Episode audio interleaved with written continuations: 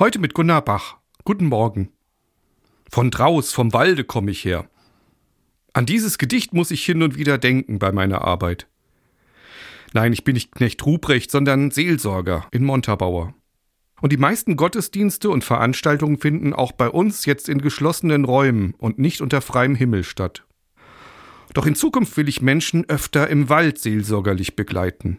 Nicht um Geld zum Heizen zu sparen, sondern weil ich angesteckt wurde. Angesteckt von der Begeisterung der Kollegin Anke Jazina aus Wiesbaden. Sie ist seit gut einem Jahr mit Einzelnen und Gruppen als Outdoor-Seelsorgerin im Wald unterwegs. Angefangen hatte alles bei ihr mit einem Hörsturz, der sie gesundheitlich einige Zeit beansprucht hat.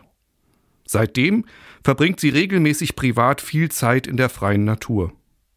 Als sie vor der Frage stand, ob sie ihren Beruf als Seelsorgerin fortsetzen kann, war ihr eines klar, in Zukunft möglichst nicht mehr in geschlossenen Räumen. Und seitdem ist sie hauptsächlich Seelsorgerin unter freiem Himmel. Outdoor-Seelsorgerin. Christinnen und Christen glauben daran, dass Gott diese Welt geschaffen hat. Gott begegnet mir nicht nur in der Kirche, sondern durch seine ganze Schöpfung, auch durch unsere Mitgeschöpfe, die Tiere und Pflanzen. Ich bin vor kurzem zu meiner Kollegin gefahren. Sie hat mich zweieinhalb Stunden im Wald als Outdoor-Seelsorgerin begleitet. Durch Gespräche und bewusstes Wahrnehmen dessen, was ich sehen, hören, riechen und anfassen kann in der Natur. Und ich habe die Erfahrung gemacht, dass es nicht nur super entspannend, sondern auch spirituell.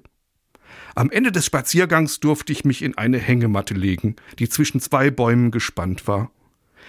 Und ich habe mich erinnert, das letzte Mal, als ich so staunend und bewusst die Bäume von unten betrachtet habe, da war ich noch ein Kind gewesen. Outdoor-Seelsorge. Diese Erfahrung war für mich so wertvoll und begeisternd, dass ich das auch in der Pfarrei St. Peter in Montabaur ausprobieren will. Mit einzelnen Menschen und auch mit Gruppen. Gunnar Bach, Nentershausen, Katholische Kirche.